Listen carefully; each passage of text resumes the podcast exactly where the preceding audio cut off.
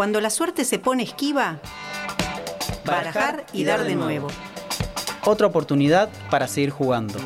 Barajar y dar de nuevo Un programa sin cartas marcadas. todos los viernes de 20 a 22 por Radio Megafón. Por Radio Megafón. Por Radio Megafón.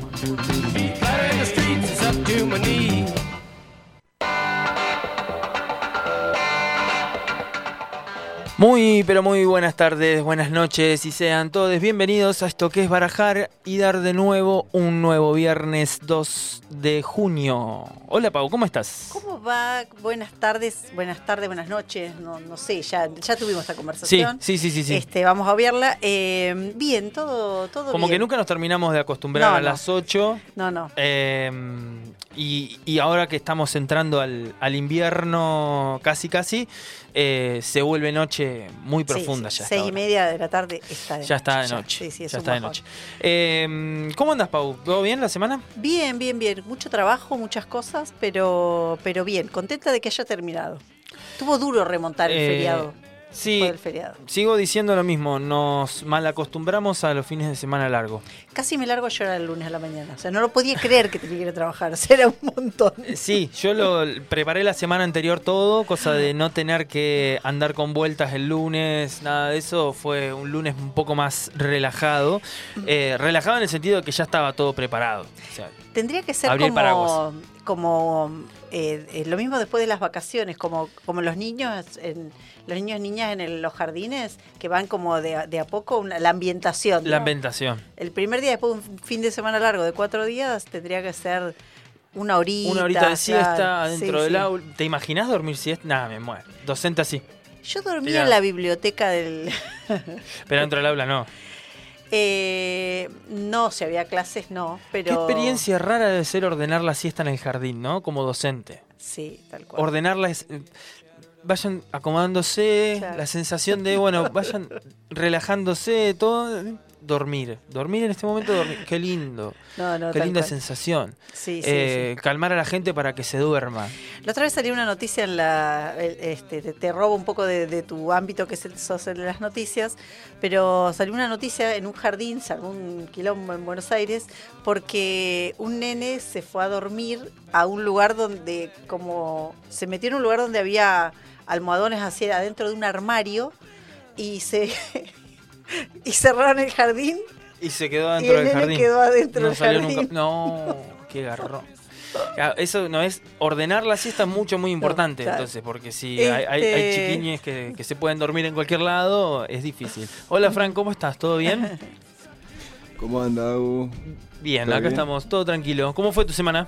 Mi semana bastante agitada, bastantes parciales, bastante laburo al principio de la semana, así que tranqui. Hoy retiré la bici del taller, así que estoy muy contento. Ahí va. Muy bien. Ahí va, ahí va. Bien, Esa, esa recuperación del transporte es, es lo mejor que te puede pasar. Las, las pequeñas satisfacciones, ¿no? Que nos da Sí. eso de decir, ah, qué bueno. Está buenísimo, Sí, está buenísimo. Cuando la empezás a decir, hoy e- esto la verdad que me sirve todos los días y me lleva, me trae, me mueve y cuando no lo tenés te querés cortar la rodilla. Eh, eh, sí, cuando lo recuperás es increíble.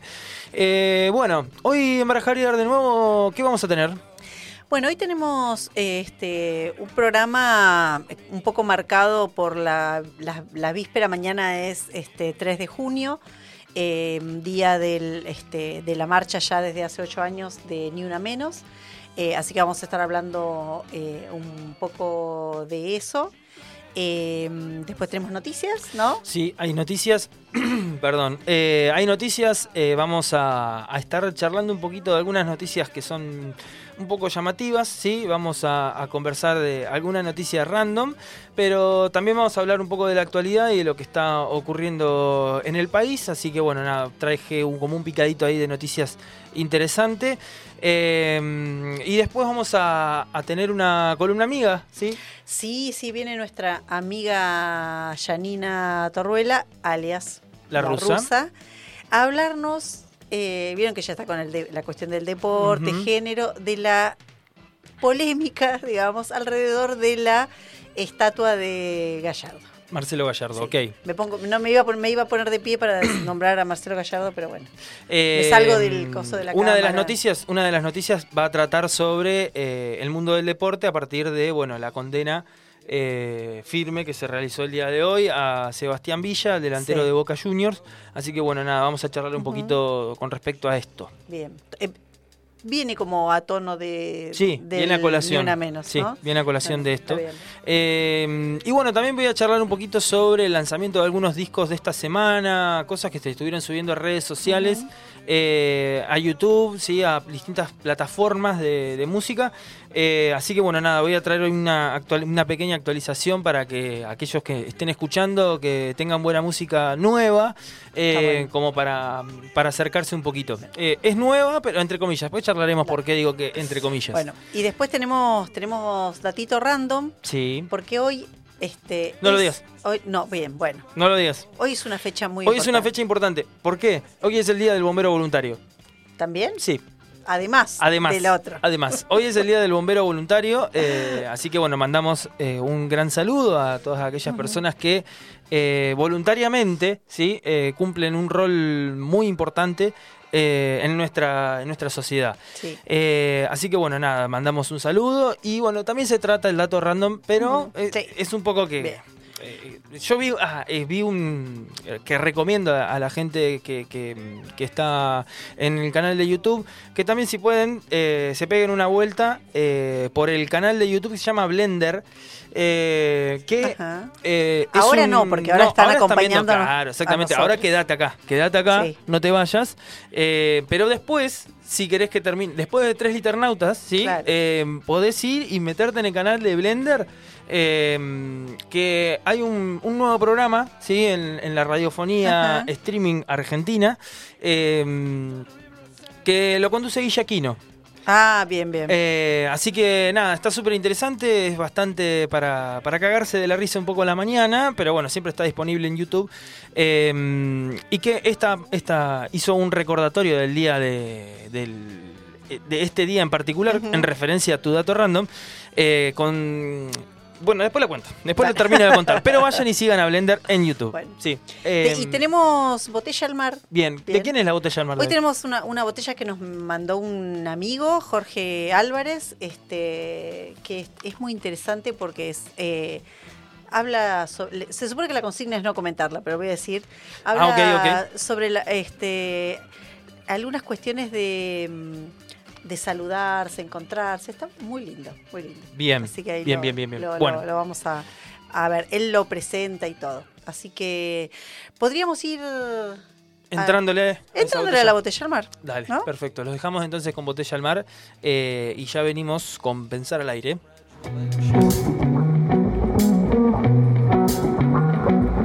Botella al mar, botella al mar, botella al mar. Palabras lanzadas a un mar picado.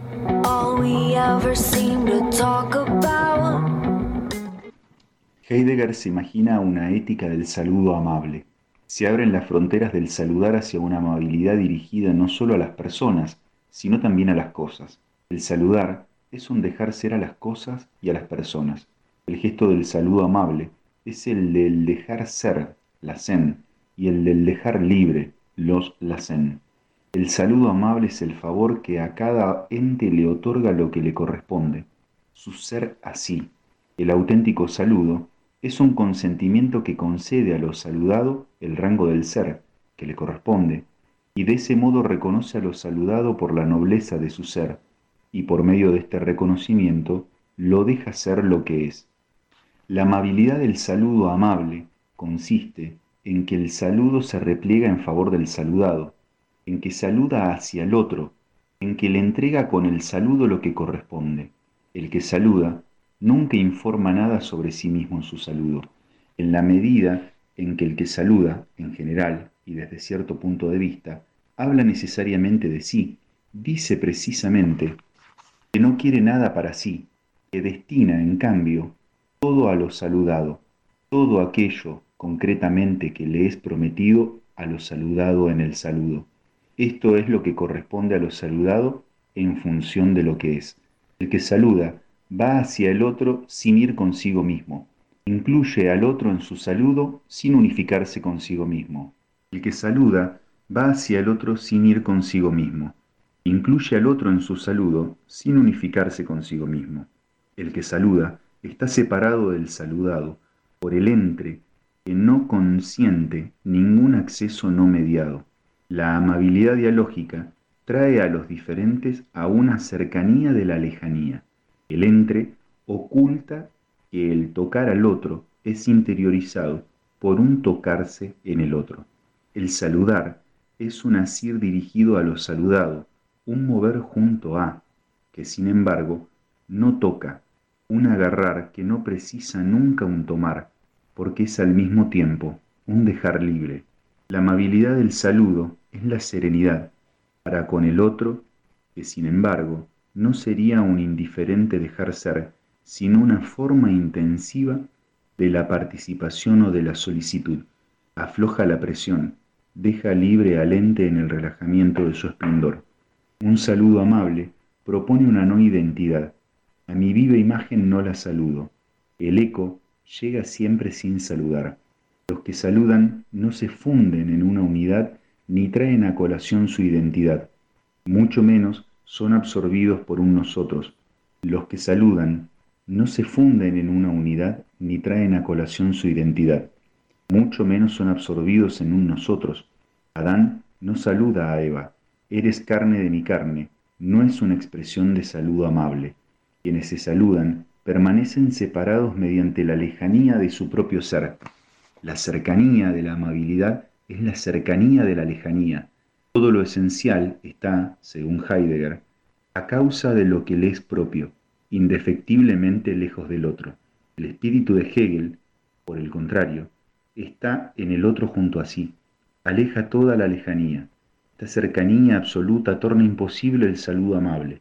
El rasgo fundamental del espíritu, el regreso a sí mismo, es contrario a la intención del saludo amable hacia el otro.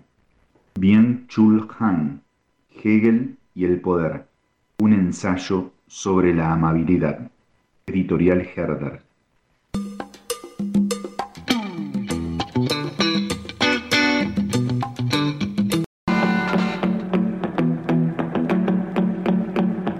Pensando al aire. Pensando al aire. Pensando al aire. Ideas que te dan un respiro.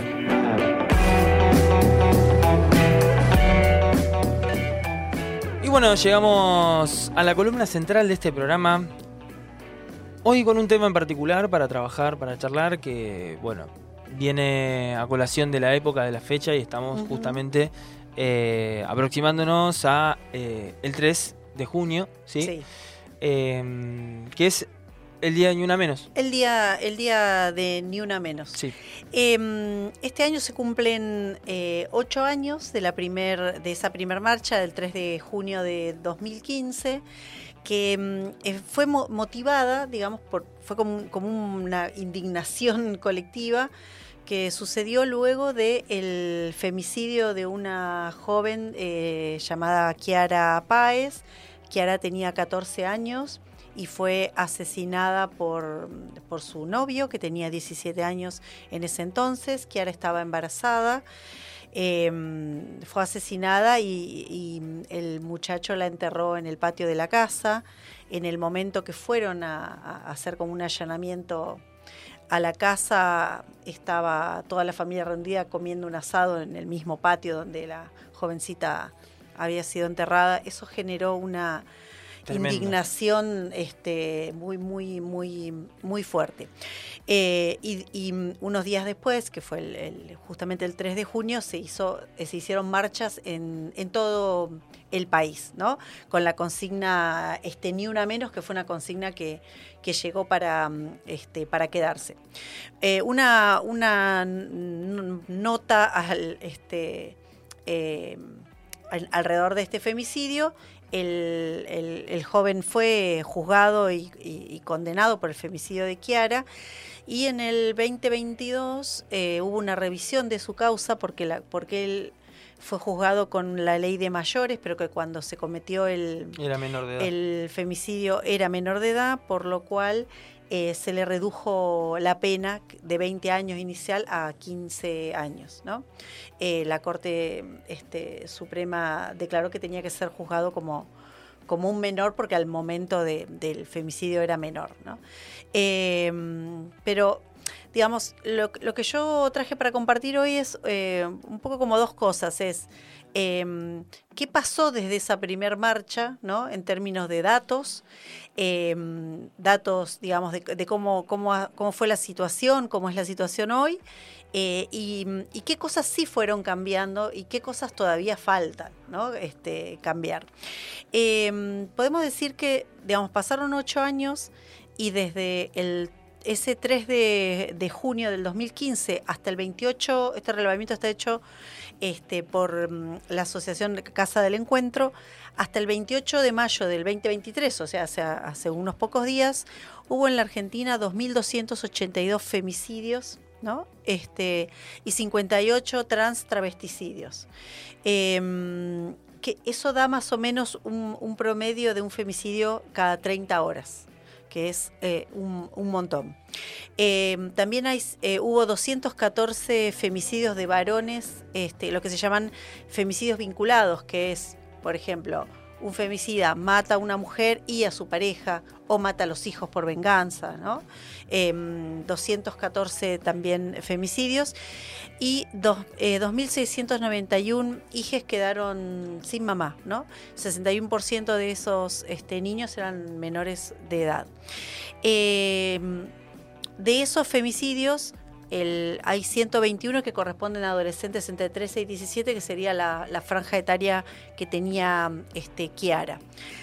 Un dato importante que a mí me, me impactó un montón, que es para empezar como a mirar, eh, digamos, cuáles son las variables que producen eso, es que las cuatro provincias con mayor cantidad de femicidios eh, y, de trans travesticidios en ese periodo fueron la provincia de Buenos Aires con 808, Santa Fe con 266, Córdoba con 199 y Salta con 122. ¿no? Yo cuando miré los datos crudos dije, bueno, pero está bien, Buenos Aires es un montón, pero en la provincia de Buenos Aires viven un montón de personas. Mm. Entonces estuve mirando los datos de la población. Entonces, este, mm, la- eh, la provincia de Buenos Aires, por ejemplo, tiene una población de 17 millones y medio de personas, ¿no? Entonces, eh, si hubo 808 femicidios, da eh, más o menos un femicidio cada 21 mil personas, ¿no? Sí. Eh, entonces, si uno mira, por ejemplo, Santa Fe, con la población de Santa Fe, Santa Fe te da casi la mitad, o sea, casi el doble de femicidios, un femicidio cada 13.000 personas. Y la provincia de Salta, que tiene solamente un millón y medio de, de habitantes, te da un femicidio cada 11.000, ¿no? Córdoba tiene un número parecido al de, al de la provincia de Buenos Aires. Entonces, digamos, las preguntas son, ¿cuáles serán las variables de, un- de una sociedad como la santafesina o la, o- o la ciudad o la este, eh, provincia de Salta, la sociedad salteña, para preguntarnos, que provocan eh, que haya una, el, el doble de femicidios este, en, en términos de tasa, mira- Claro, sin mirar sí, los sí, sí, números. ¿no? totalmente, Los números crudos, digamos. a- Estamos hablando de, eh, o sea, eh, mu- un muestreo eh, indiferente de uno de otro. O sea, estamos hablando de una provincia que tiene miles de millones más Claro, que con otra. Entonces, si hacemos la equiparación con la por, población. con la población, te Eh, da un eh, número mucho más elevado. Claro, tal cual. Entonces, digamos, esa disparidad tiene que ver con otros factores que seguramente son más sociales, culturales, ¿no? Eh, en particular la provincia de Salta, un- una, una provincia muy cruzada por la cuestión de la religiosidad, Claro. ¿no? el peso de la Iglesia Católica. Sí, Hay como un- varias cosas. Una sociedad cultura- culturalmente eh, más conservadora, en donde cuesta la, la entrada, por ejemplo, de una política pública, que Sí. es la ESI, Bueno, la, la- aplicación de Claro, eso. La provincia de Santa Fe tampoco tiene ley de ESI, o sea, Claro. eh, no tiene la reglamentación. a nivel educativo, Claro, hablando. sí, a nivel educativo. La- está frenada en, en- en el, este, en la legislatura provincial, o sea, tienen como algunas características por ahí esas, esas provincias, ¿no? Claro. Eh, si seguimos mirando datos, eh, una cosa que es importante, el 61% de los femicidas eran pareja o expareja de las víctimas, ¿no? Bien. Eh, un 6% tenía alguna medida cautelar y un 5% eran agentes o exagentes de las fuerzas eh, de seguridad.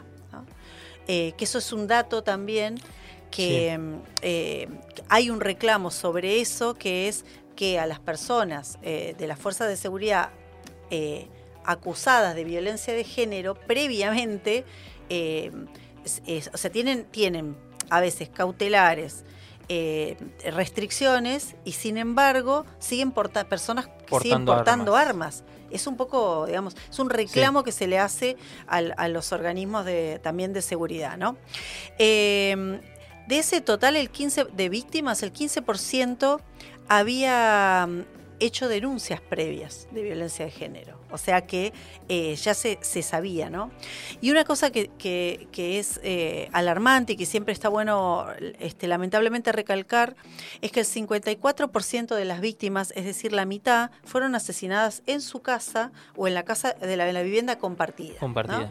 Con lo cual... El eh, círculo más cercano Claro. es básicamente el ejecutor de... Sí. Y además lo que, lo que te está diciendo es, tu casa no es un lugar seguro, Seguro. ¿no? La casa donde vivís con tus hijos, digamos. Entonces eso, eso es como, como un montón. Si miramos los datos de los últimos años, eh, la Oficina de la Mujer de la Corte Suprema eh, creó este, el Registro Nacional de Femicidios y, y si miramos el, el último año, el 2022, hubo 252 este, femicidios. eh, más o menos el mismo número que en el 2021. Ujú.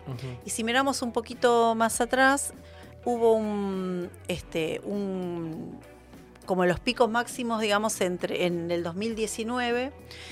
Después descendió un poco, digamos, por la pandemia. Pero eh, los casos de violencia de género se sabe que se agravaron en la pandemia. pandemia, claro, Lo que pasa es que hubo eso. menos denuncias por ahí, ¿no? Por el tema de, digamos, del aislamiento. Sí, y la- todo la- eso. el, foco social estaba puesto en otro lado. O sea, Sí. eh, eh, también eso te da una.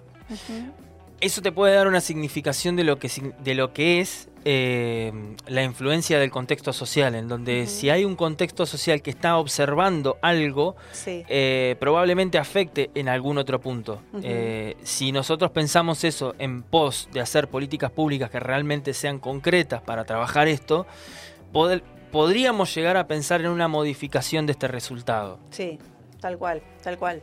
Ahí, ahora en un ratito vamos a, vamos a hacer como un punteo de algunas políticas públicas, pero que claramente no están alcanzando. Exacto. digamos, ¿no?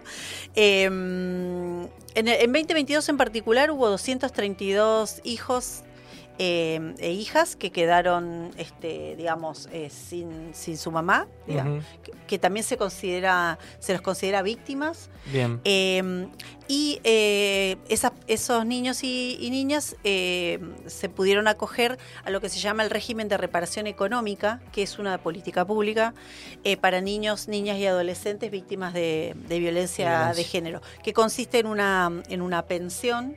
Eh, para esos niños y niñas que muchas veces quedan solitos, ¿no?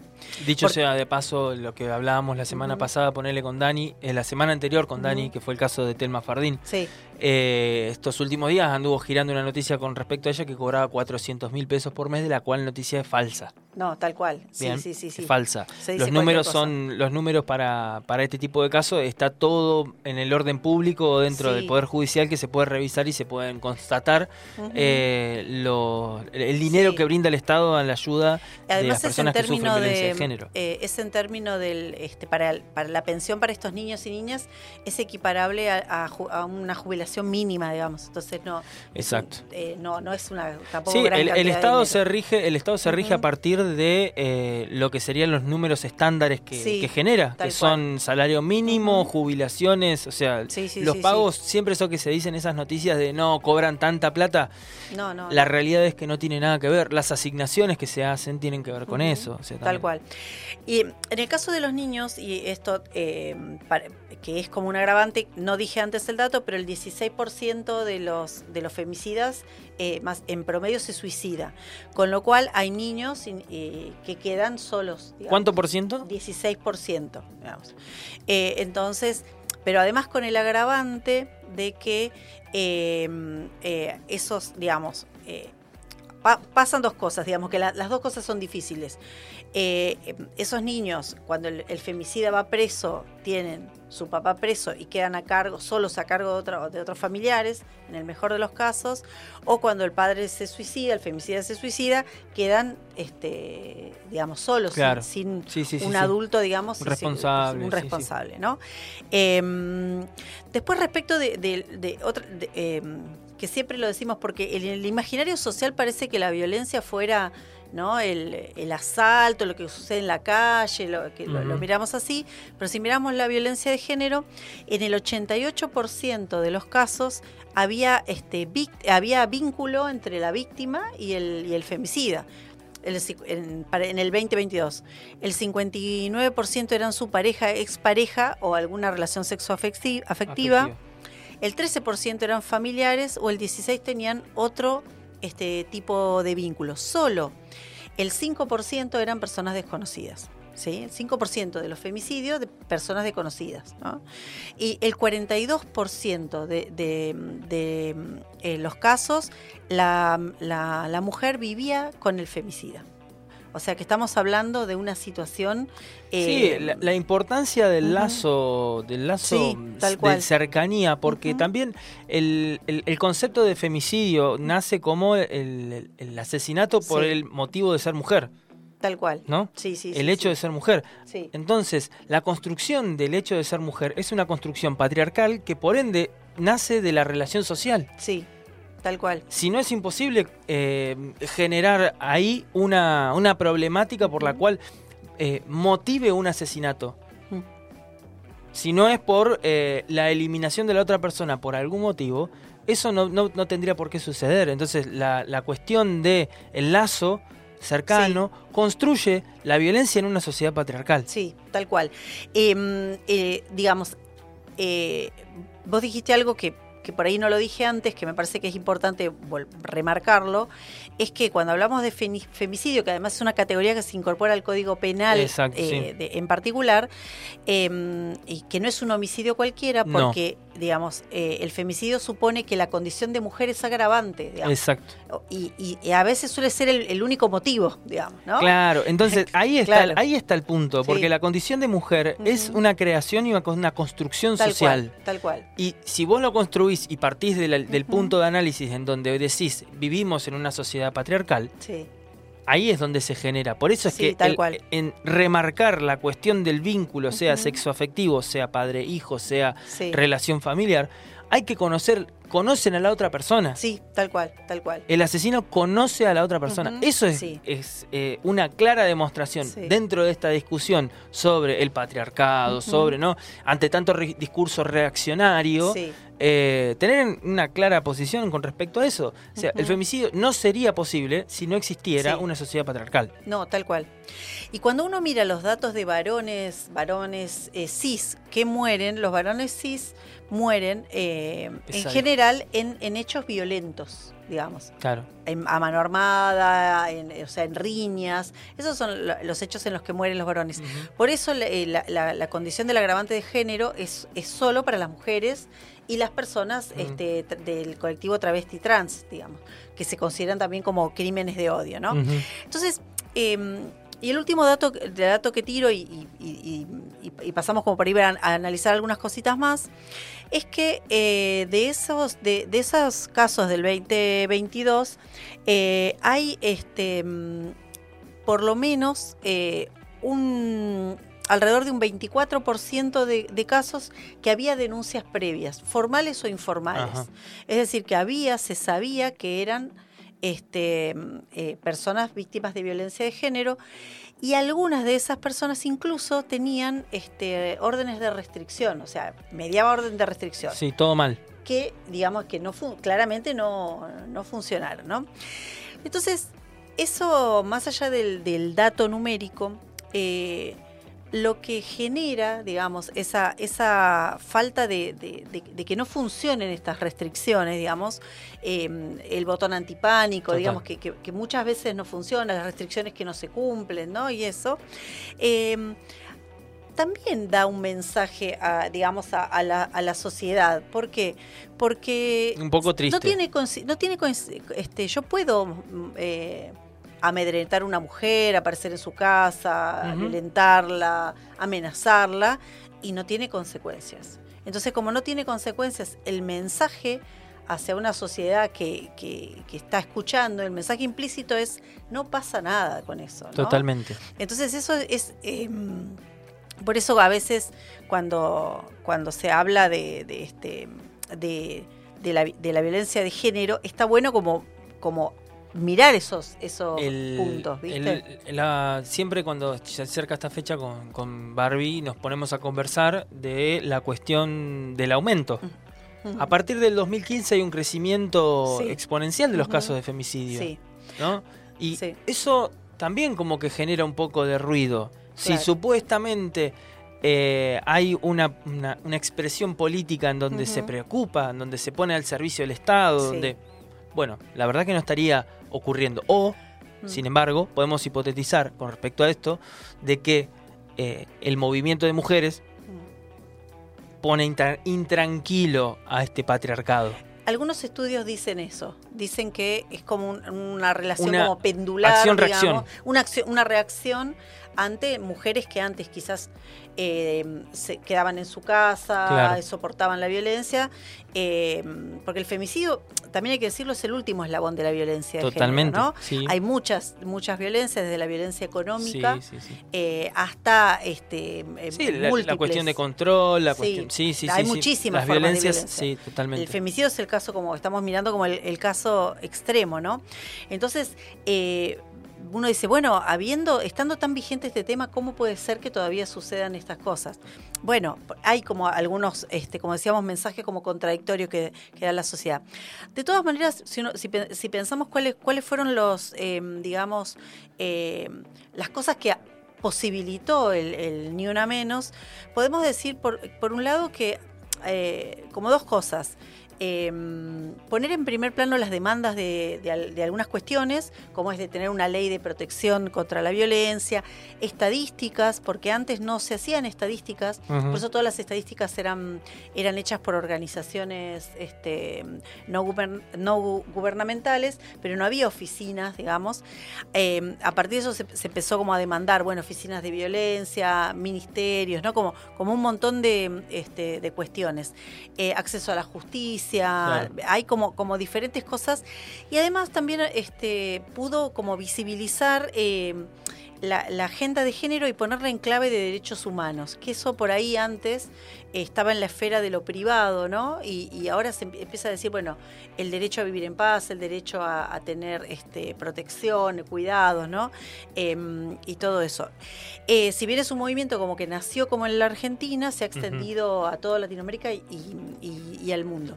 Si pensamos en cambios que ha habido desde ese momento, en, este, como para mirar, digamos, lo, lo- lo positivo, eh, bueno, como decíamos antes, la, la- la Corte Suprema creó el primer registro este, de, de femicidios oficial. Eh, en el 2015 sale el primer este, protocolo eh, para la interrupción legal del embarazo previo a la ley, ¿no? Que son todas cosas este, que van como que van como allanando el, el camino en clave de derechos. Eh, en el 2016 eh, sale la primera guía para el tratamiento mediático de los casos de violencia de género, o sea, para, para la forma en que se Totalmente. comunican. Igual se siguen comunicando Como el bastante ojete. como el. Sí.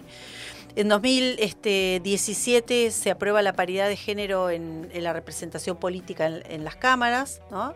Em, que eso también es importante porque eh, al, al haber paridad entre mujeres y varones en las, en las candidaturas, eso hace que haya temas de las mujeres que lleguen a por, que son portadas por, por, Claro. por mujeres a la cámara a las cámaras de diputados.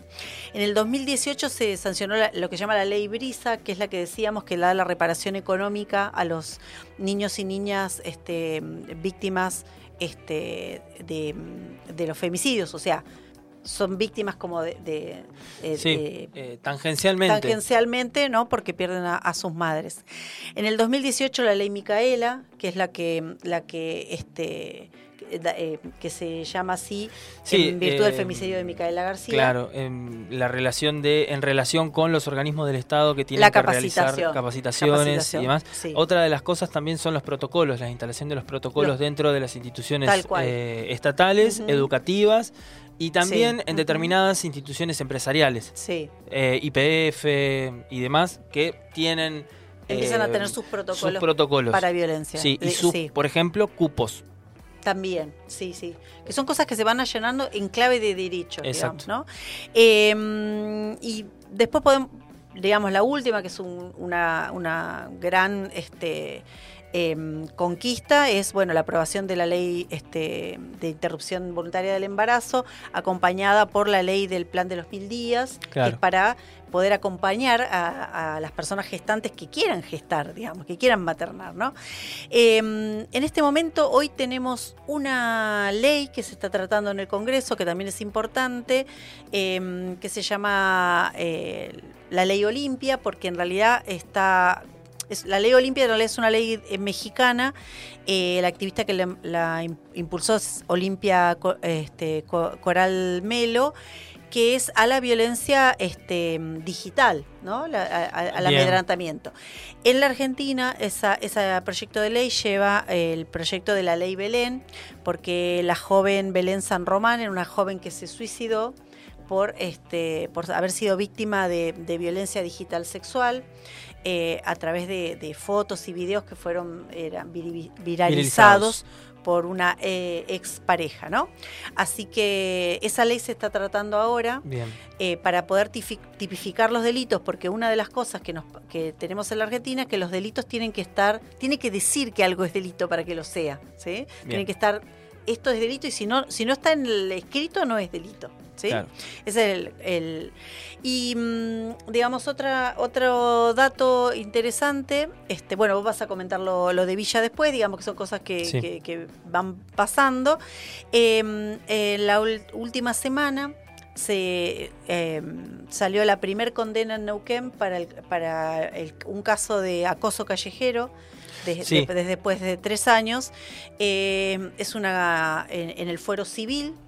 Eh, es una este, sentencia que salió con perspectiva de género. eh, y el, eh, el tribunal condena a pagar al, acosador el equivalente a un viaje de cinco días con pensión completa, alojamiento y traslados a la ciudad de Bariloche, que es la sede del próximo Encuentro Nacional de Mujeres. Entonces, con esa medida, entre comillas, eh, se mide el, este, lo que tiene que pagar el, el acosador. Así que Bien. faltan cosas, muchas, faltan, faltan políticas eh, eh, eh, más activas, políticas que se cumplan, pero vamos en, en camino a eso. Bien, sí, tenemos un piso bastante importante, hay que tratar de, por lo menos Sí. que el piso ese esté firme. Sí.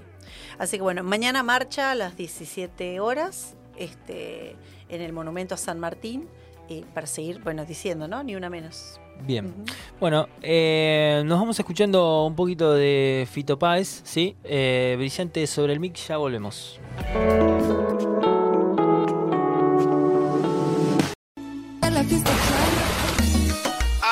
Lo que pasó, pasó, pasó, pasó. El podio de noticias de la semana. Cosas que pasan en el barrio Sí, señores, con esta música empezamos las noticias. Tengo una noticia como para arrancar bien arriba. Eh, me, me- me llamó muchísimo la atención, quiero decir, esta noticia. Eh, se van a subastar eh, los manuscritos que revelan cómo Freddie Mercury compuso, compuso eh, Bohemian Rhapsody. Eh, Ah. Y cuál fue el primer título de la canción. Cuando lo escuches te vas a querer reír o tal vez te cause algo, no sé, veremos. Eh, entre tantas de las cosas que se van a subastar, eh, van a entrar la corona del concierto en Wembley, que es una de las cosas más llamativas que tuvo Queen o una de las cosas que siempre alguien recuerda. Las zapatillas Adidas, ¿sí?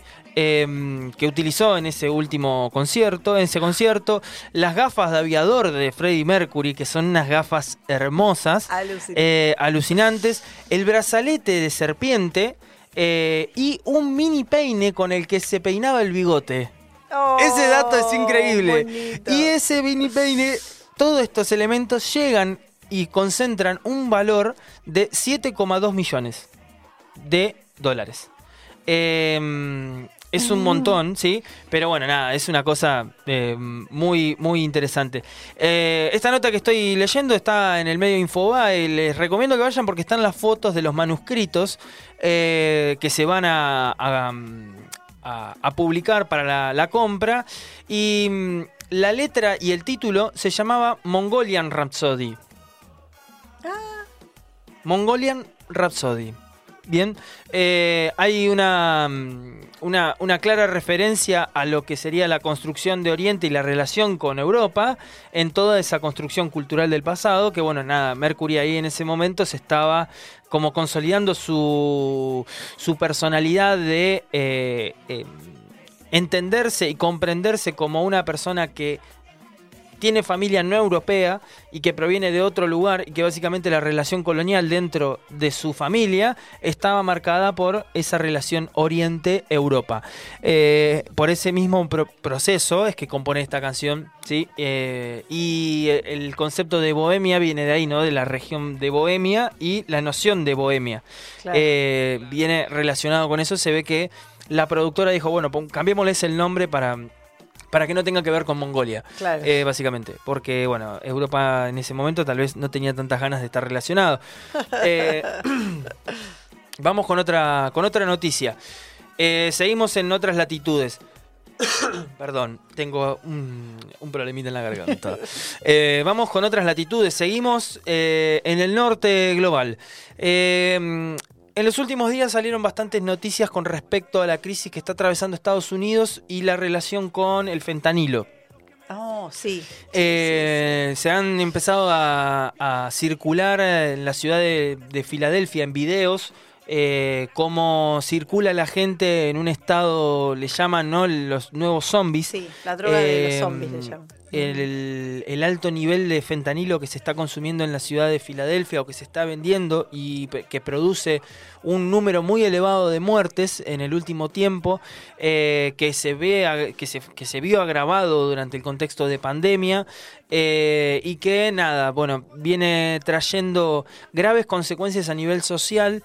Eh, porque bueno, los sistemas de salud pública en Estados Unidos no tienen la capacidad para poder albergar a la, cantidad eh, de gente adicta a esta droga.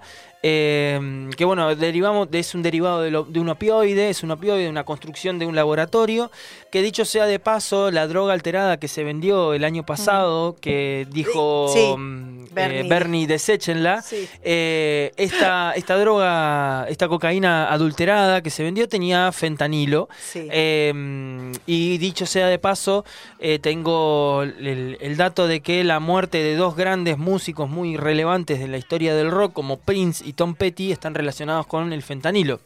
Ah, Eh, son dos personas que estaban sufriendo tratamientos de cuerpo eh, con respecto a operaciones, eh, Tom Petty de la cadera y Prince de una pierna, que se volvieron adictos al fentanilo. Claro. Eh, y eh, por otro lado, es un derivado también de la morfina, que bueno, se utiliza para los, los posoperatorios de las personas que, eh, como las farmacéuticas, más que nada en los Estados Unidos, tienen una- un trato bastante laxo.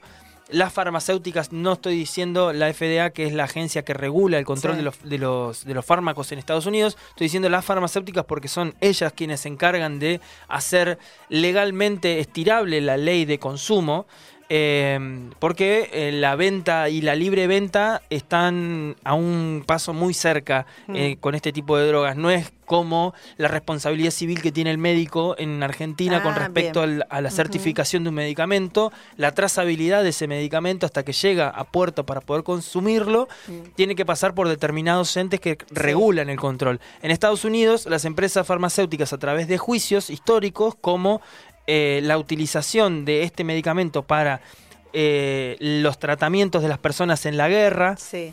por ejemplo, Vietnam, por ejemplo, eh, la, la entrada de Estados Unidos en, en Afganistán y en Irak, en esos años la utilización del fentanilo y la droga estuvo muy relacionado con juicios hechos que después, como en Estados Unidos la acumulación de juicios da referencias, eso las, las farmacéuticas lo utilizaron para estirar las lógicas de Claro. ¿Por qué? Porque el mercado crecía gracias a esas leyes. Claro. Bueno, eh, por eso digo, diferencio el rol del Estado del Estado eh, estadounidense con eh, el, el rol de las empresas farmacéuticas, que son dos cosas diferentes. Sí. Eh, porque no, no, no Sí. funciona igual que en Argentina No, o que en otros países. Además hay, hay como unos principios en la sociedad norteamericana que la libertad individual es el máximo valor en la sociedad norteamericana. En cambio, entonces, por ejemplo, eso, eso hace que sea sostenible lo la quinta enmienda y poder andar armado y todo lo demás, porque la libertad individual. En cambio, en la Argentina, digamos, eh, tenemos como otros como, como principios de la responsabilidad más social del Estado. Digamos, entonces también. Responsabilidad civil. Sí, sí, sí. Y porque nosotros tenemos la lógica de códigos Claro. que no está en Estados No, Unidos. tal cual. Ujú. eh, que ellos tienen un sistema que se adapta a, las, a la lógica acumulativa de casos. Sí. Cuando hay una referencia de un caso ganado que sienta un precedente, Mm. ese precedente va a ser el que rija un pos- una posible defensa de un juicio. Eh, entonces esto está generando una gran crisis en los Estados Unidos que se va contagiando lentamente hacia la región latinoamericana, como por ejemplo en Colombia y en México, que son dos grandes eh, centros de distribución eh, de, esta, de esta droga.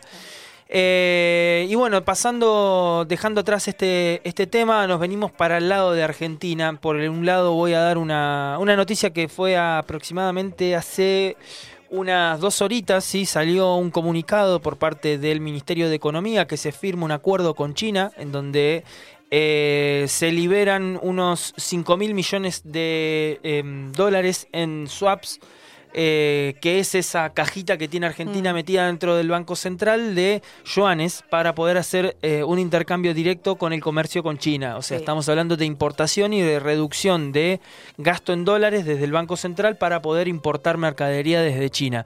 Eh, Argentina entonces consigue un total de 10 mil millones de dólares de reserva en yuanes para poder realizar intercambios comerciales con China. Eh, y por otro lado, el, el- lo que sería el Congreso en Argentina, que allá se representa con la Asamblea Popular, eh, en- dio el visto bueno para la introducción de Argentina en los BRICS.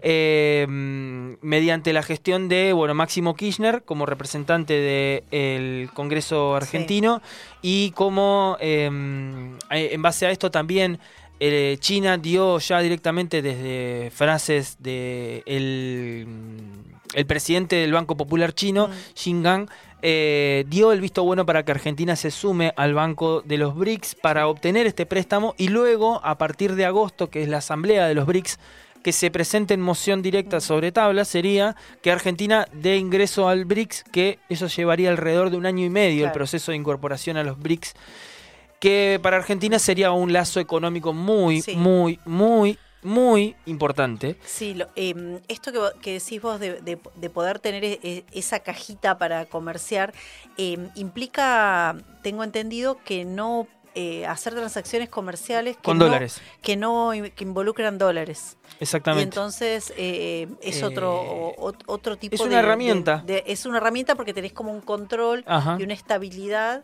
Sí. que no lo tenés este con los dólares. ¿no? Exactamente, exactamente. Es una herramienta de eh, macroeconómica. Claro. Es una herramienta macroeconómica que le impulsa el Ministerio de Economía como la Mm. posibilidad de, bueno, no tenemos reservas en el Banco Central en dólares, Sí. porque tenemos unas reservas líquidas muy, muy, pero muy pequeñas. Sí.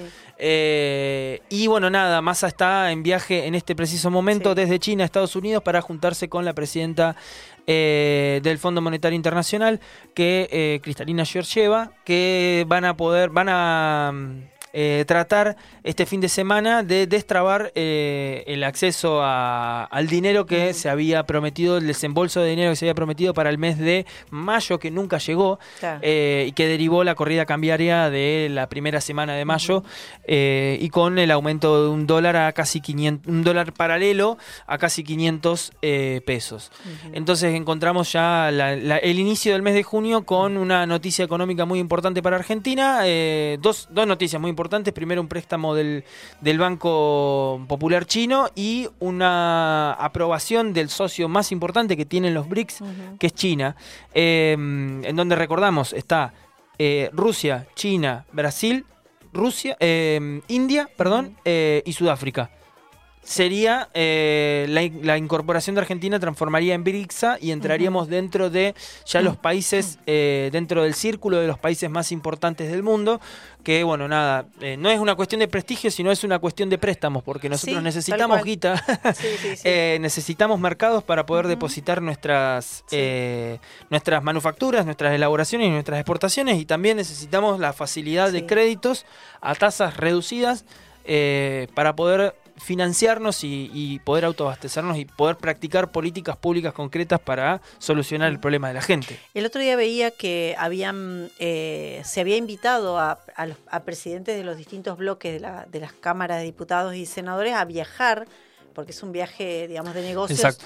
eh, de, de Ar- de Argentina, de- digamos, del país, no, no del gobierno solamente, y que la oposición este, no quiso ir, Claro. porque tienen sus recelos con China y no querían ir. Y yo, y mm, en el programa que yo estaba viendo donde comentaban esto, decían, eh, pero de, de esa forma también van a, quieren ser gobierno, digamos, la oposición y no van y tejen redes con otros, no, solo redes con Es la los capacidad de, No, es, la capacidad de antigobernar, Sí, porque Estados Unidos, en realidad, a- estamos en medio de una disputa geopolítica súper, súper dramática, que la realidad es que Estados Unidos promete pero no da y China promete y da. Sí, tal cual. Esa es la realidad. La potencia global hoy es China. Todo el mundo va a pedir préstamos a China. Sí, Brasil a dónde fue? Fue a China, no fue. eh, fue primero a China y fue después a Estados Unidos. sí. Entonces, fijémonos qué hace nuestro vecino más grande, que es nuestro vecino comercial y nuestra economía comercial más importante. Entonces, no es una cuestión ideológica nada más, es una cuestión de geoestrategia, Sí, sí, sí, sí, eh, sí. política, estrategia internacional. Y como decía, que creo que es la- una de las frases más acertadas que llevó adelante el general Perón, que la política que realmente importa es la política internacional. El fin y al cabo es por qué te atan las manos o te las desatan cuando, cuando, se, cuando se termina de decidir, eh, cuando se corta el bacalao, muchas veces se termina decidiendo afuera y pocas veces se termina cual. acá. Obviamente que termina influyendo e impactando en, en el bolsillo de, de todos, pero bueno. eh, y por último quería bueno traer la noticia del el juicio que, que se llevó contra Sebastián Villa por violencia de género, que termina siendo condenado a dos años eh, y un mes de prisión con una pena y una condena de ejecución condicional. Eh, lo que lo lleva ¿sí? a presentarse cada dos meses y fijar residencia y someterse al control del patronato de los líderes bonaerense, un órgano que tiene como misión eh, fundamental bajar los niveles de reincidencia, fomentando la inclusión social y de aquellas personas que se han atravesado en situaciones de conflicto con la ley. Eh, no podrá tener ningún tipo de contacto ni con Cortés ni con la familia de ella. Eh, a su vez deberá realizar un tratamiento psicosocial y participar de diferentes talleres de violencia de género. Eh, y como y, y por último hay una, una un acto por parte de eh, su su perdón su contratador que es Boca Junior eh, que bueno nada decide eh, tomar medidas y apartarlo de- del equipo Sí. Eh, entonces hay una hay una posición tomada dentro del equipo que bueno nada yo como hincha de Boca la verdad que ya estaba Mm. un poco hinchado de las pelotas de, de- de que no se haga absolutamente Sí. nada Hoy escuché una, una periodista deportiva, en, par- en particular mujer, que hablaba sobre, que bueno, que hace, ella hace, digamos, eh, vestuarios y, y- y cancha, digamos, sí este, y decía que notaba cada vez más la hinchada de boca. eh, y como cierta hostilidad en la cancha, digamos, como diciendo, bueno, esto como que ya... hasta cuándo vamos a seguir de esta manera digamos, ¿no? total. Esos son por ahí cambios que... que- Eh, que- o sea, que- y dentro de la conducción de Boca hay un montón de, de cuestiones para señalar. O sea, la, hace dos o dos o no, perdón, el mes pasado eh, la la encargada de prensa de fútbol eh, fue denunció a uno de las personas que forman parte de las in- del cuerpo técnico Sí. de las inferiores de Boca eh, por, por acoso eh, sexual. Eh, y bueno, y Boca tampoco hizo nada. No, tal cual. No hizo nada, la denuncia pasó de largo. Volvemos otra vez a la primera columna de la rusa que estuvimos Sí, hablando sí. de cómo los clubes intervienen y qué mensaje estamos dando ante el- el acoso, Sí. la práctica de abuso sexual eh, en los clubes de fútbol que son básicamente una gran influencia eh, en, en nuestras infancias eh, y que a nivel social es una influencia muy importante. Sí. ¿Qué hace tu club ante una situación así? Además, el, eh, con lo popular que es el fútbol, Total. digamos, es el, el deporte más este, popular en el mundo, en la Argentina ni hablar, eh, sería un, un gran lugar desde el que se podría comunicar y marcar otra otra una- otra cosa digamos en función de, de eso no pero lo tenés este de- bueno estamos justo hablando de Boca pero eh, a Riquelme diciendo bueno es una cosa del ámbito de lo privado Sí, sos dirigente. No, o sea. Sos eh, dirigente. Atrasa 50 Totalmente, años. totalmente, ¿viste? sí, Está muy difícil. totalmente, así. totalmente de Ujú. acuerdo. Eh, Sí, sí. Atrasa un montón. Eh, Quiero también tener una, eh, una comparación en el- dentro del ámbito del fútbol, pero con otra causa. El- hace una semana atrás, en un partido donde se desarrollaba el- eh, la rivalidad clásica de Madrid, Real Madrid, Atlético de Madrid, eh, en la cancha del Atlético de Madrid se... Perdón, digo, eh, miento, Atlético de Madrid no. Eh, estaba jugando el Real Madrid contra el Valencia, me parece, y se lleva adelante un acto de racismo contra Vinicio Junior. Eh, estos hicieron ecos todos los medios de comunicación eh, deportivos, Sí. del ámbito deportivo. Y yo vuelvo otra vez a sostener, porque ese nicho que está ahí, ¿no? Ese eh, Ruggeri hablando al mediodía, Sí. eh, el Pollo Viñolo hablando al mediodía, esas personas eh, son esas personas las que comunican el deporte. Sí. Y si esas personas tampoco, poniendo una sola mujer dentro del panel, Sí. con todo el respeto que a mí me merece eh, esa, esa mujer que esté dentro del panel, Sí, sí. no es política de género, no es política No. comunicacional de género, no tiene absolutamente nada que ver. Y empecemos a, a romper un poco con eso porque dejemos de consumir esas porquerías, Sí, eh, porque no, no, no está bueno, no está bueno. Sí. Eh, seguir reproduciendo ese tipo de cosas eh, que no contribuyen, porque este discurso del racismo lo tomaron todos. Todos trabajaron el racismo durante una semana, pero la problemática de Villa dura 15 minutos adentro no, de un de qué hacer con Villa, ¿eh? Realmente.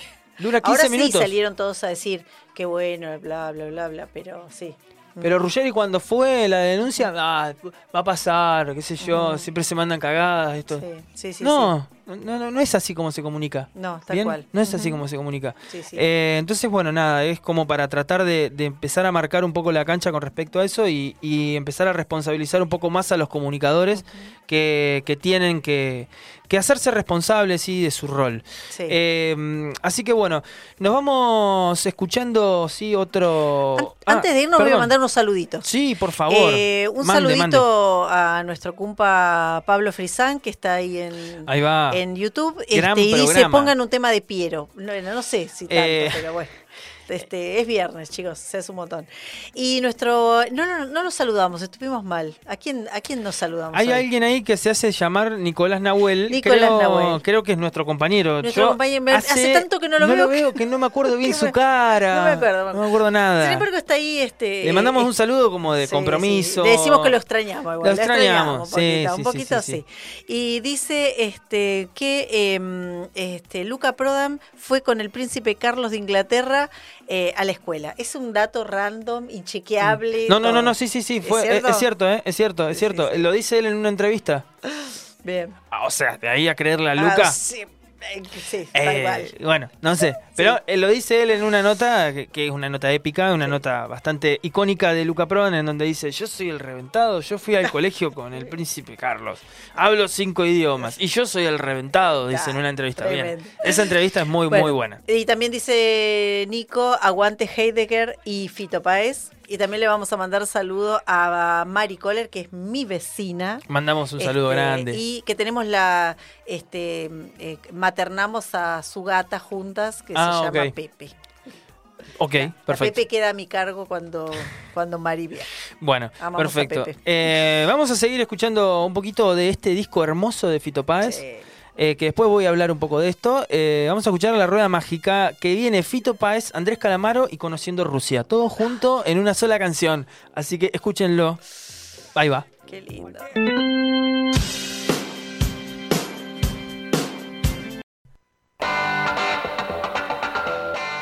Y bien, volvemos acá al aire de Barajar y Dar de nuevo. Eh, hoy vengo con alguna información musical interesante, importante para mí, para bueno, mucha gente más. Eh, en primer lugar, quería comentar, sí, como ya venimos escuchando eh, las versiones de este nuevo disco del amor después del amor, eh, 92-23, así se llama el nuevo disco. Eh, muy, muy importante para mí, me parece que es un disco interesante para escuchar. Hay colaboraciones con Fito Páez desde Lali, Nicky Nicole, Nati Peluso, Elvis Costello, Chico Huarte que hace pétalo de sal.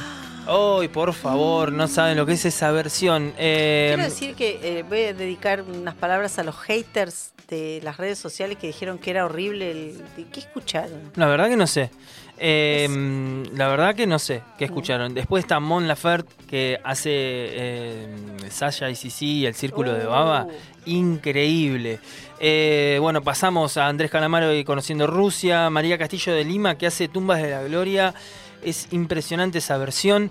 Eh, Antonio Carmona y Estrella Morantes hacen Detrás del Muro de los Lamentos. Impresionante esa versión. Suman a dos artistas urbanos, Woz y Catriel, que hacen eh, la balada de Dona Elena que es impresionante también, la verdad. Eh, pasamos brillante sobre el mic.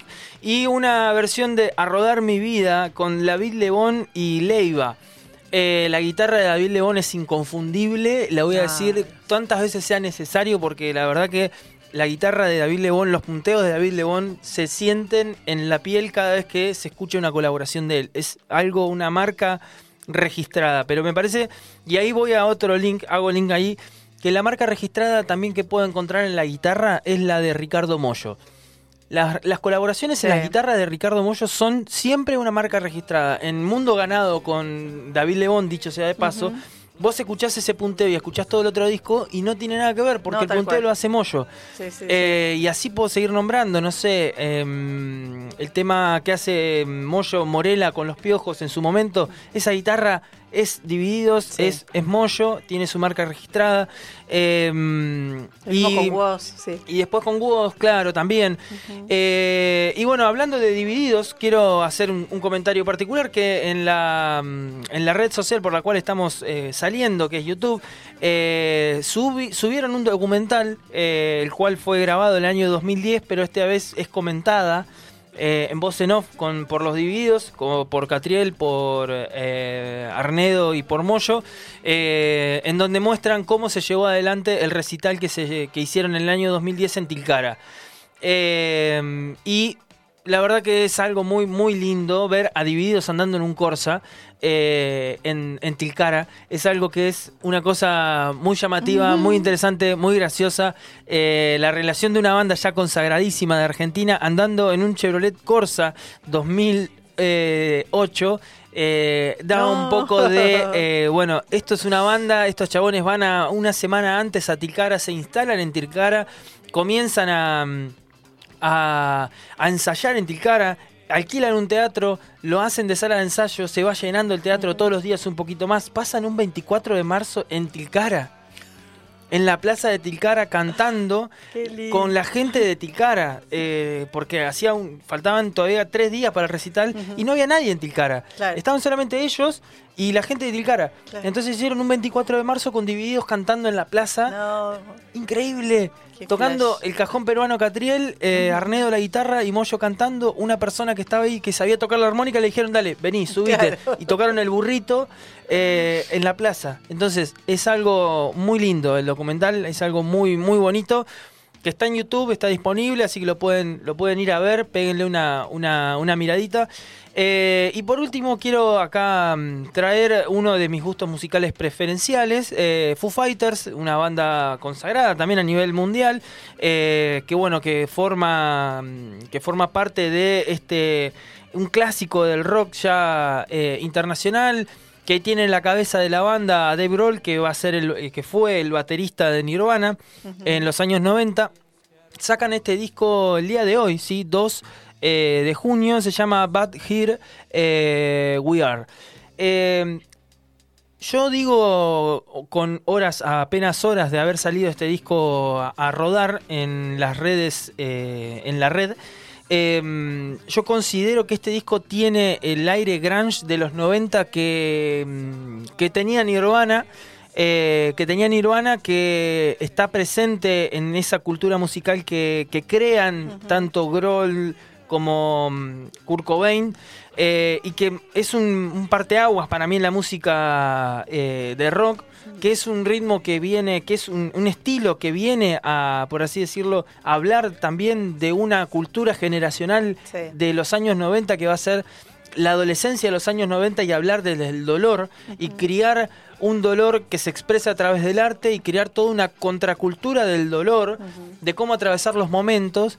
Eh, y creo que este disco mm, eh, que sacaron hoy los, los Foo Fighters está muy marcado por esto, bueno, porque el año pasado fueron dos pérdidas muy importantes, tanto para la banda, que fue el fallecimiento de Taylor Hawkins, que, es, eh, que era su baterista, que el último recital lo dio en Argentina, Sí. eh, y que luego va a fallecer en, en- en Colombia de una, de una sobredosis eh, en un hotel antes de, de subirse al escenario. Horas antes de subirse al escenario, eh, bueno, todo re- recordamos esa, esa noche y nada, la, la tragedia fue una, una cosa que marcó a todo el mundo de la música. Y por otro lado, para Dave Grohl, la- el año pasado fue un año duro por la pérdida de su madre Ah.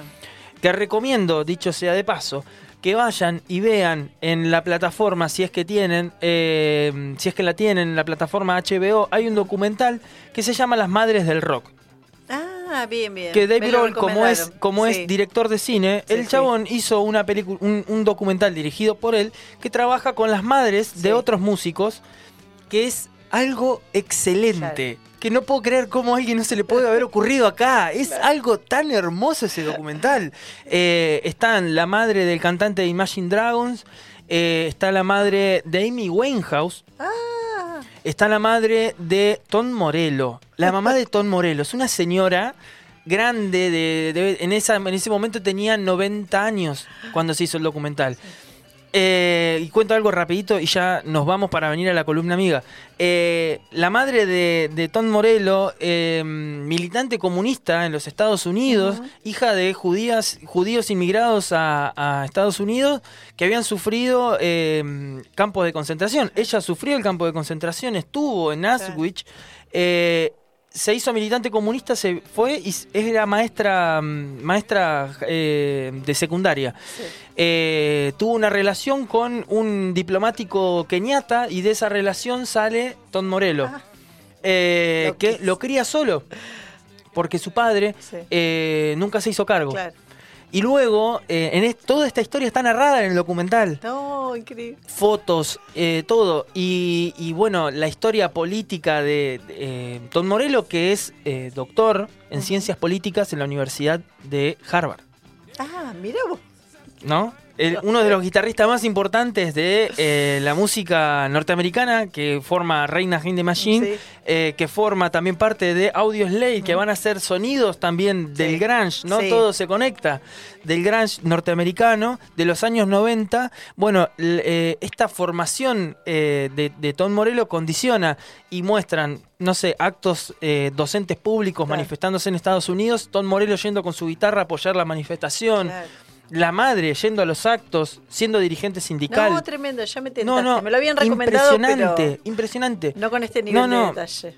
Eh, todas las historias, todas y termina el, el documental, todas las mamás juntas, incluyendo la mamá de Dave Grohl, comiendo una cena, charlando y hablando de sus hijos, hijas. Claro. Eh, no, no, es bellísima, bellísima, bueno. bellísima, bellísima, y que termina con Dave Grohl cantando con su hija eh, una canción. No, no, no hay, no, ese documental me lo morfé en un día. No, es bueno. impresionante. Así que bueno, recomiendo. Eh, así que bueno, nada, yo recomiendo que vayan a escuchar este disco nuevo de Foo Fighters. Es un sonido particular, habla de la tragedia, habla desde el dolor. Y en ese documental también hay una frase que me quedó marcada que dice Grohl, yo no volví a escribir nunca desde el dolor como Nirvana. Foo Fighters es Claro. otra etapa para mí. Y por eso marco que esta es una renovación en la, en la música de Foo Fighters. Claro. Las baterías las hace todas Grohl.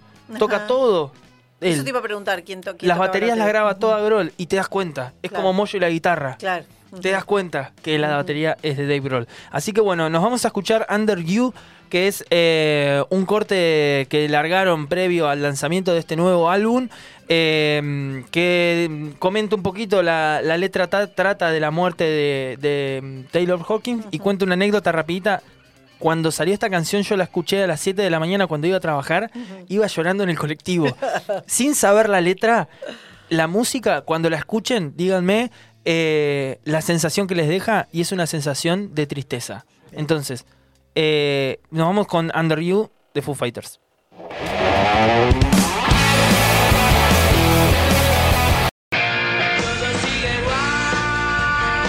Columna amiga, columna amiga. Es viernes y en Barajar hacemos previa. Birra, pizza y amigues. Birra, pizza y amigos. Birra, pizza y amigues.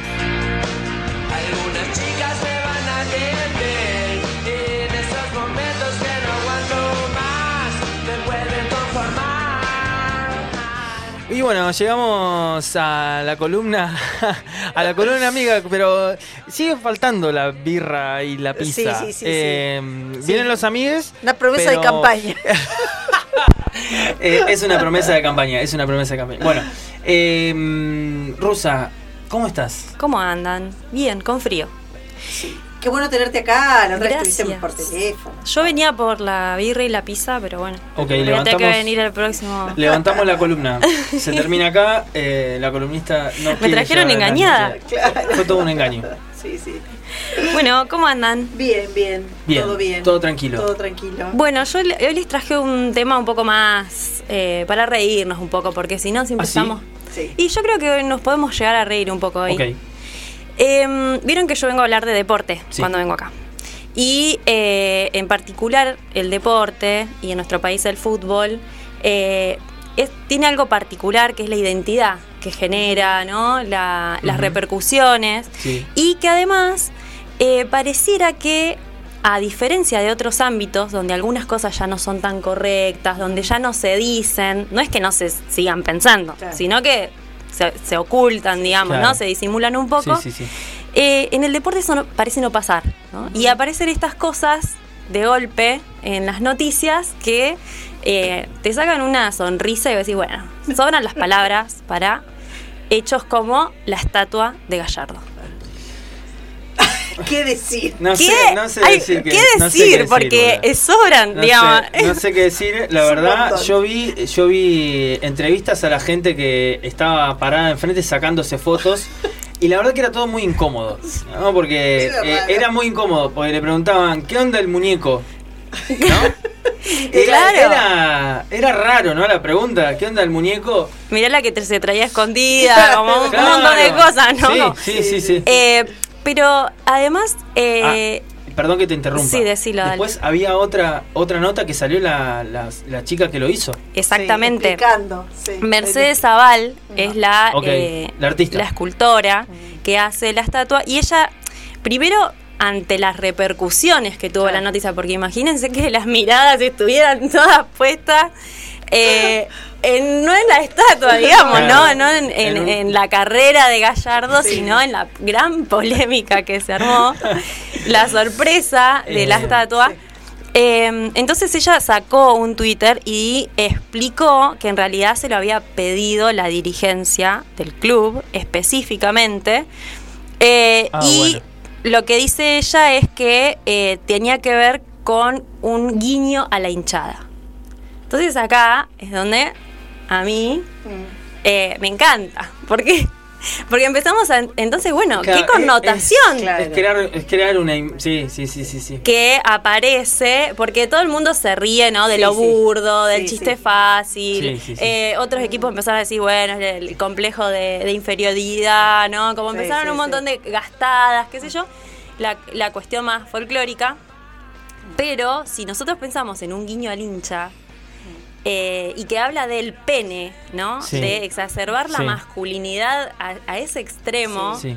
eh, es realmente fuerte. Sí. Sí, Es fuerte. Sí, sí, sí, y sí. además una vez como que está ahí como, bueno, no- nos la dejaron en bandeja. Claro, es, es un meme... No, per- pero- Permanente, Sí. no, no sé. Sí, además sé. es como, bueno, nos pueden decir exagerada, ustedes Sí, siempre sí. le buscan la vuelta, miren en lo que se fijan, pero ahora nos la no, dejaron. Total. Como tomen Dale. chicas, hagan con esto eh, columnas, libros, Sí, sí, sí, sí. digan todo lo que están Total. diciendo. Para todos los que nos dicen, bueno, ustedes ven fantasmas Sí. donde no hay, han cambiado un montón de cosas, aparecen estatuas como la de Gallardo, que vienen a decirnos que la masculinidad, ¿no? La, el poderío, el La ganar, cuestión viril. la cuestión Sí. de la de lo viril, De la exactamente. vi- sí, La exacerbación del pene como una herramienta de Sí. poder. sí, Sí, sí. total. Y, y además de dominación. Total. ¿no? Eh, pensemos en los cantitos de cancha, ¿no? Sí, Pensemos sí. en todo lo sí, que sí, esto sí, implica sí. y además de lo que decía al principio, ¿no? La cuestión de la construcción de identidad que implica el fútbol. eh, no, no es algo que pase desapercibido, no, es algo que... eh, yo le pregunté a mi nene, que tiene nueve, 11 años, Sí. le pregunté, che, ¿viste la estatua de Gallardo? Sí, se empezó a reír. Claro. Dice, bueno, muy merecida la estatua, pero dice, pasa que en el fútbol así, Claro. esa es, esa es el, el- la forma de que tiene el fútbol eh, de pensar, mami, me decía, ¿no? Claro. Entonces, ¿cómo pensamos, no? En, en esas infancias, ¿cuál es el, Tremendo. el- el mensaje que están Sí. recibiendo? Y nosotras que venimos peleando un montón por el fútbol feminista, la mirada, eh, otra mirada del deporte y del fútbol, bueno, estas cosas son como... ah, Sí. otra vez, hay que explicarlo todo. hay cual. que hay que hacerlo, seguir diciendo cosas Pero que aparte son tan parece obvias. como, claro, no- es un retroceso. Sí. Para mí es un montón. O sea, eh, desde lo simbólico es, Sí. es tremendo. Tal Es, tremendo. es- oh, no, nos, no nos sirvió nada. O sea, parece No. que la, la, la, la, la idea, ¿no? Lo que hablamos al principio. Sí. o sea, la cuestión de, de lo, lo, lo institucional, las cuestiones Sí. de política de, de género hacia dentro de las instituciones, la igual. Nada. Y de golpe. de golpe o sea, pasan estas cosas Sí, y vos decís, bueno, evidentemente nos falta un montón. sí. Eh, podemos pensar en eh, todas las eh, instancias donde las compañeras empiezan a discutir dentro de las instituciones deportivas cuestiones que tienen que ver con género, diversidad, igualdad de Sí. derechos. eh, cuidados de violencia. Después podemos hablar de lo que pasó hoy con Villa, eh, que también podemos conectarlo claramente porque tiene que ver con estas pequeñas violencias, simbol pequeñas grandes violencias, Sí, ¿no? sí. que son las simbólicas, Sí, sí, sí. que son que para ganar, para jugar, para demostrar poder, tenés que tener un pene y bien Sí. grande, lo más Claro. grande posible. Ujú. Eh, y que además eh, esto se conecta con otras violencias que siguen sucediendo y que nos entrampamos un poco, ¿no? En estos departamentos de equidad que empezaron Sí. a, a aparecer en las instituciones deportivas justamente por, por los ni una menos, Sí. ¿no? Por todo el, el caminar de- del feminismo, pero que pareciera que queda ahí encapsulado, Claro, ¿no? Como, como si esto de hacerle un pene gigante a Gallardo en demostración de poder, de dominación, no tuviera nada que ver con lo que discutimos en relación al sexismo, al androcentrismo, No, un montón de cosas del deporte. Ujú. Como que se cinde, ¿no? Una cosa Sí, de la otra. sí. Em, lo que pasó de- a partir de todas estas repercusiones es que empezaron a decir, bueno, que era un poco de mal gusto, era un detalle de mal gusto. Sí. Otra vez, ¿no? Minimizando, Claro. corriendo la discusión, en realidad no es una cuestión pacata, Estética. No, tal cual, no, no. ¿no? no de, Estética, ay, no. Se le ve el pene No, a no, no. Gallardo, Sí, ¿no? sí. Como, no, no tiene que ver con eso, sino, eh, sino con todo esto que venimos insistiendo, insistiendo desde el feminismo. Claro. Y eh, que reducirlo a un detalle de mal gusto implica otra vez Sí. perdernos de Hacer el, carlo- discutir. el caldo gordo. Sí, Sí, perdernos de discutir. Eh, a partir de todas las repercusiones, lo que la dirigencia de River salió a decir es que eh, se intentaba resaltar su virtud, la virtud de Gallardo en el fútbol. la, la del, en el fútbol. La, ah, Ah, no hagas esa cara. bueno, eh, no aclares que oscurece, Sí, claro. y yo te lo pido por favor. Y Basta, aparte claro. remató en, la, en una entrevista radial diciendo, si hay que limar, limaremos. O sea, no- chicos, no, No, tiene... no, claro. no. yo lo que quiero. Es Ya está, ya está, listo. Le, fa- le faltó decir, le, le Eh, faltó decir si habían tomado un molde o no. O sea, o sea, faltó. Claro, ya que estamos, ya que Hubieron comentarios. bajamos a la Bueno, banquina y sigamos. Ya, no. y sigamos. Ya está, listo. O sea, la cagada ya está hecha. De última, si te querés llamar a silencio, Basta, no lo- podés decir. Igual si que decir- limar, Claro, limaremos. limar, Muy limaremos. fuerte. Yo Ah. cuando, cuando la vi, aparte de, viste, sí, es- era necesario, fue como mi comentario, y Yo en un me primer momento lo vi fue dije, no, esto Desproporcionada, las patas cortas, los Claro. derechos. O sea, creo que si la hacía yo. Me... es como el tatuaje ese de Messi que se habían hecho después del Mundial, ¿no? Sí, Eh, que, era que más no tenía así. forma de absolutamente No, no, nada cual, y, hasta expectativa, me Claro, pareció. expectativa de realidad. eh, Los- yo lo vi, no en el primer momento lo vi y rodilla, no sé, dije, tiene algunos problemas. esto tiene que ser eh, una fake, no puede ser real, eso no puede estar pasando. No. Yo primero pensé que era una fake, tal cual. Yo no, tal no- cual. pensé que Sí, no sí, podía sí, estar sí. pasando. Y como fue tan. Eh, digo, bueno, ya está, lo, Da- confir- lo confirmo porque tres horas después volví Sí, a ver sí, otra sí. vez la noticia y digo, no puede ser esto. Pensaba en cuando lo vi que me pareció desproporcionada la estatua en, en, to- en las piernas, el tamaño de los brazos. Yo digo, se levanta de la tumba Leonardo da Vinci que estudió la proporción áurea en el cuerpo, el hombre de Vitruvio, todo eso y se pega un tiro. Dice. Bueno, pero lo más importante eh, quedó claro, quedó claro que era. Que, que era lo que la dirigencia del club necesitaba. Necesitaba. eh, para, para dejarlo claro frente a todo el, el mundo, Sí. Qué digamos, mensaje. lo No importante. declaraciones de Gallardo, no sé si vos viste. No, vos sabés que yo estuve buscando. Se querer morir. No, lo que yo estuve buscando fue algo muy en puntual. Mongolia, Gallardo, que en fue este momento. algún video donde se viera la cara de Gallardo cuando descubren la estatua. Porque yo me Ay, imagino. claro que estaba ahí, no. Él estaba ahí cuando descubrieron la estatua y yo estuve buscando a ver si había algún video ahora de que su me haces acordar de eso, lo pasaron por Star Plus. Todo. Hay que buscar. Sí, Claro. fue, fue un gran evento. Sí, fue un, un gran momento. ¿Cómo es que no te voy ahí? Ah, así como, ah, mirá. Los chistes en su esfuero íntimo que se habrá morfado, o sea, imagínate. O sea, Sí. No. No, no, Eh, no, no. está todo mal, Todo digamos. mal. Todo lo que está mal, uno se ríe porque sí, es sí, muy sí, burdo. sí, es muy burdo. Eh, pero bueno, tiene, tiene que ver con estas eh, violencias simbólicas que Sí. se construyen, que se sostienen, que no se problematizan, que las explicaciones que se dan son peores Sí. que los gestos que se hacen y que lo que va haciendo es construyendo lo que siempre decimos que es esas eh, violencias más pequeñas en cuanto a lo tremendo de las violencias, ¿no? Claro. Porque cuando de- hablamos de la graduación de la violencia, hablamos de que un femicidio no es lo mismo que una violencia, Exacto. ¿no? Como Sí, este sí, grado. Pero son estas violencias las que van armando ese colchoncito donde se construye esa masculinidad que es violenta. Claro. ¿sí? Y que quienes venimos discutiendo esos espacios y que venimos intentando que esos espacios institucionales sean más amables y habitables para mujeres y cuerpos eh, disidentes, eh, bueno, lo, lo- lo explotan por el aire. No, tal cual. no tiene Sí. ningún sentido.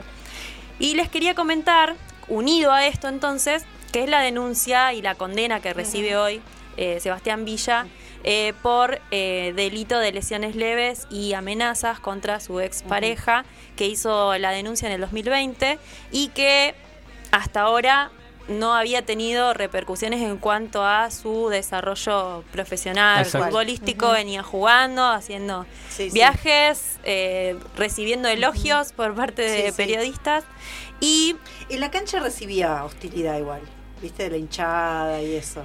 sí, muy mínima igual y además se sacaba carteles con carteles sí, ni una menos. sí, sacó uno Con la, con la ni una foto menos, con sí, el cartel ni una menos bastante. Ese- sí. Eso fue eh, Es este a- ayer. Sí, eso fue ayer. Claro. Ayer a la noche. Y el Sí. año pasado pasó lo mismo, porque Sí. esta denuncia es del 2020 Claro. y cada Ayer a la noche. día previo al 3 de Sí. junio se sacó una foto sí, diciendo sí. que contra la violencia Totalmente. ni una Sí. menos. Sí, sí, sí. Em, lo cual también, ¿no? Para pensar Sí. la complejidad y los, lo que se va construyendo en el discurso y en las prácticas. Sí, no, no hay tampoco por parte del periodismo ni- nada. Yo No, lo, que, lo que resaltaba hoy con Pau, esto, de que no hay absolutamente ninguna. ningún comunicado de nada, o sea, no comunican nada. No, Boca decidió no sacar comunicado oficial. Lo que ellos dicen, lo que dejaron entrever, lo que hablan en pasillos y con algunos periodistas es que eh, no va a jugar más, pero que eh, van a sostener su derecho como trabajador del deporte y por lo tanto va a seguir entrenando, va a seguir estando en el club, pero no van a jugar más. Claro. Eh, lo que pasaba con Boca es que eh, Boca venía diciendo que iban a esperar a lo que diga la justicia, porque eh, por la presunción de inocencia era ese el argumento con el que sostenía a Villa dentro de la cancha.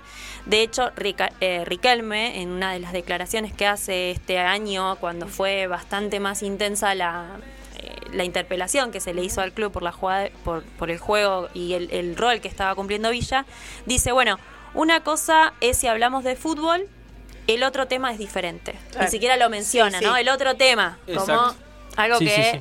dice, todos odiamos el otro tema, sea quien sea, lo repudiamos, nos da bronca. Es un tema tan sensible que hasta tenés que pensar 74 veces lo que tenés que decir. Esperemos a ver qué diga la justicia. Y con eso ellos venían diciendo, justificando Claro. que Villa se sostenga Sí. en la cancha. Bueno, la verdad que no le queda otra salida No. que cumplir con su propia palabra, pero lo que también decían era que estaban especulando con la apelación y que hubiera un fallo, Claro. eh, Un- una condena firme. Una condena firme. Eh, de todos Ahora modos, la repercusión que hay, eh, no, n- ya, con, digo, la condena, dice Ujú. es culpable, lo Sí. que eso implicó para la, para la gente que estábamos viendo en la noticia, eh, hace que Boca no pueda tomar esa decisión, Sí. aún queriendo. Tal cual. Eh, y bueno, entonces lo traigo ahí pegadito porque esto, Sí. nos reímos, pensamos en la violencia que eso implica y cómo esas violencias van construyendo Tal cual. lugar a estas otras violencias y cómo esas compañeras que están en el Departamento de Equidad de Boca, por ejemplo, que armaron el protocolo contra la violencia y que vienen sufriendo distintos casos. ¿Se acuerdan que les conté el, de, el- Sí. el de la compañera que estaba a cargo de la prensa?